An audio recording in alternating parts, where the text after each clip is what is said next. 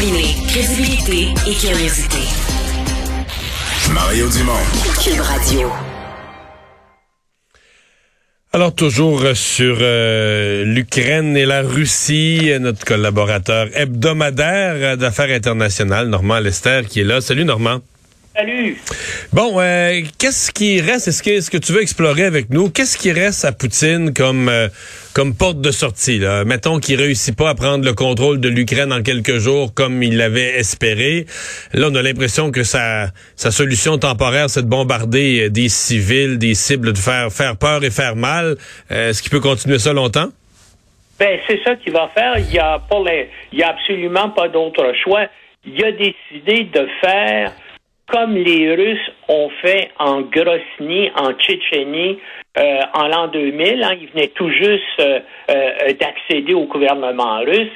Et puis, les forces armées russes ont décidé d'aplatir la capitale Grosny. D'abord, faire fuir la population en bombardant là avec des sous-munitions, avec des, des projectiles explosifs et ensuite en détruisant les infrastructures et puis en s'emparant finalement euh, de ce qui restait euh, des ruines de la ville. Et c'est euh, et c'est malheureusement le choix qu'il va avoir à faire avec Kiev. Et qu'est-ce qui peut l'opposer? Ben, c'est probablement l'immense solidarité de la planète avec les Ukrainiens et le président Zelensky qui a décidé de rester sur place, puis apparemment, il est prêt à, mourir sur place.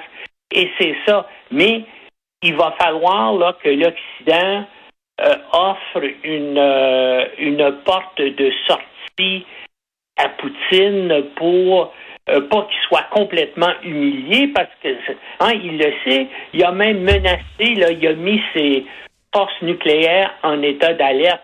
Et puis, il y a de plus en plus de personnes qui commencent à dire qu'il y a des problèmes de santé mentale tellement qu'on apprenait aujourd'hui, il y avait au moins, je pense, à la fois CNBC et CNN qui disaient que l'analyse de la santé mentale de Poutine, c'est maintenant une des priorités des services de renseignement américains.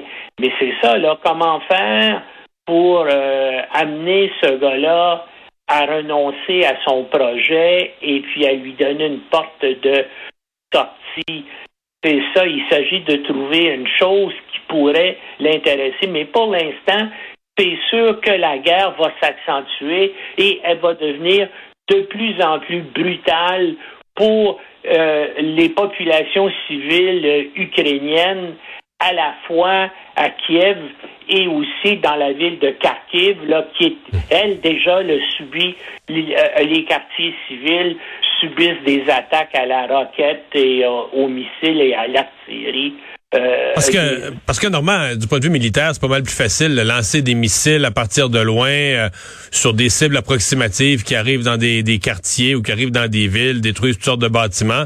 Pas mal plus facile que de prendre le contrôle, de, rentrer dans, dans, Kiev puis prendre le contrôle de la capitale. Ça, c'est une toute une opération.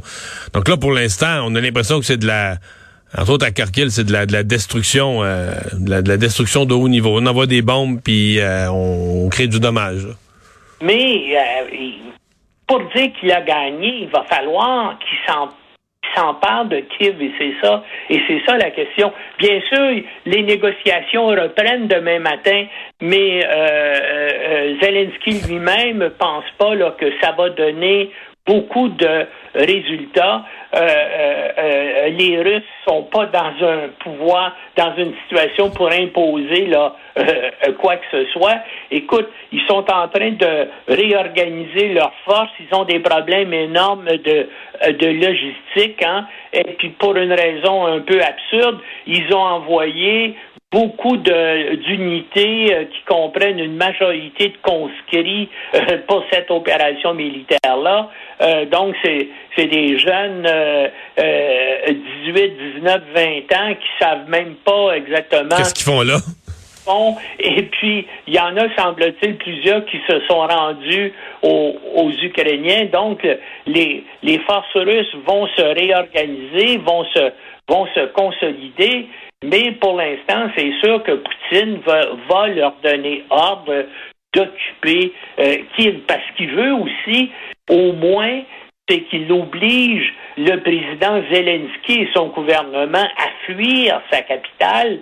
Mais, écoute, ce gars-là, il mérite l'admiration de la que toute la planète lui voue actuellement. Il reste sur place, puis il défie euh, euh, Poutine en lui disant venez me chercher. Et Poutine, depuis six jours, est incapable de le faire. Lui qui pensait là, tu sais, que ce serait un peu une partie de plaisir que euh, tout à coup le, gouvernement ukrainien se sauverait et puis que les, les Ukrainiens seraient indifférents, même peut-être l'accueilleraient avec soulagement. Ben c'est pas du tout ça qui s'est passé. Et là, euh, bien sûr, il y a de l'air d'un mégalo renfrogné et, euh, et puis euh, complètement seul. Et puis même en Russie, là, ça commence à miner son autorité. Hein? On a vu les incroyables manifestations à travers le pays contre contre lui, malgré que ce soit, hein, tu te fais arrêter en Russie pour manifester contre le gouvernement et ça ça reste pour le reste de ta vie sur ta fiche, tu es à l'université, à ton travail, te nuit. Ça prend des gens extrêmement courageux. Et bien sûr, en Ukrainien, en Ukraine, on le voit, mais même en Russie, là, dire s'opposer à Poutine, puis évidemment, pour les gens qui dirigent ces organisations-là, ben eux autres risquent d'être emprisonnés aussi et même assassinés. Il y a plusieurs des opposants et des journalistes qui sont opposés à Poutine comme tu le sais, qui ont, été assassinés. Euh, les, euh, la réunion de demain de négociation, tu nous disais, tu vois peu, euh, peu d'espoir. On, on, part de quoi là? Il y a, il y a trois ou quatre, on peut lister ça à quatre demandes de ce qu'avait fait Poutine.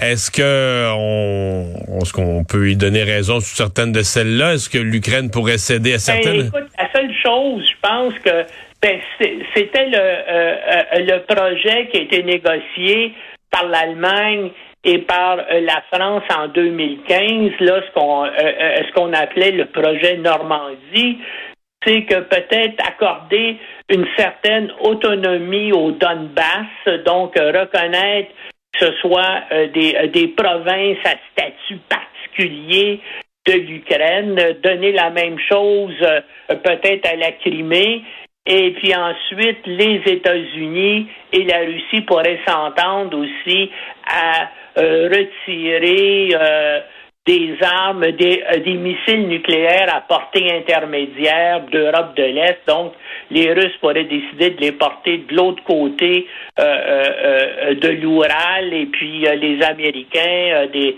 les déplacer, les, les ramener aux États-Unis. Donc, il y aurait moyen de s'entendre là-dessus et peut-être justement sur les territoires russophones d'Ukraine, leur accorder un statut particulier, une certaine autonomie.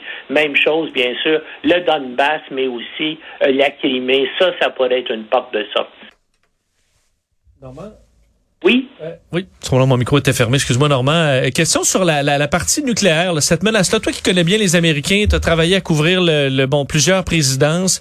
Euh, là, euh, bon, on, on, sait que les menaces de, de Poutine, bon, ont eu lieu il y a quelques jours. On se demande ce qui est en train de virer fou. Est-ce que c'est une menace qui, qui, qui pourrait, une fois acculée au pied du mur, mur mettre en pratique? Joe Biden n'a pas eu l'air à vouloir monter l'escalade et, et, parler du nucléaire, mais est-ce que à porte close à l'intérieur aux États unis on se, prépare à ça. Il y a le bouclier antimissile. Est-ce qu'on est euh, sur, le pied de guerre à ce niveau-là ou on est confiant que, jamais on va arriver à ce, niveau de menace? Ben, on n'est pas là encore. On, est là parce qu'il y a plusieurs niveaux, il y a plusieurs étapes. On n'est pas là à, l'étape rouge actuellement. Il y, a, simplement une première mise en état d'alerte. Je pense pas que Poutine soit assez, assez fou pour appuyer sur le bouton. Puis je pense même pas que les généraux russes, hein, parce que, écoute, c'est pas un gars assis dans son euh, dans son bureau là qui a un doigt sur un bouton. Il faut qu'il y, a toute une procédure euh, importante. Il faut que ce soit entériné là par les commandants en chef des forces militaires, comme c'est le cas aux États-Unis. Et moi, je pense pas que les généraux russes ils laisseraient faire. Là. Euh, je pense pas, je pense qu'il n'y a aucun danger. Je pense pas qu'on s'en aille vers un conflit euh, nucléaire là, entre les deux principales euh, puissances atomiques de la planète.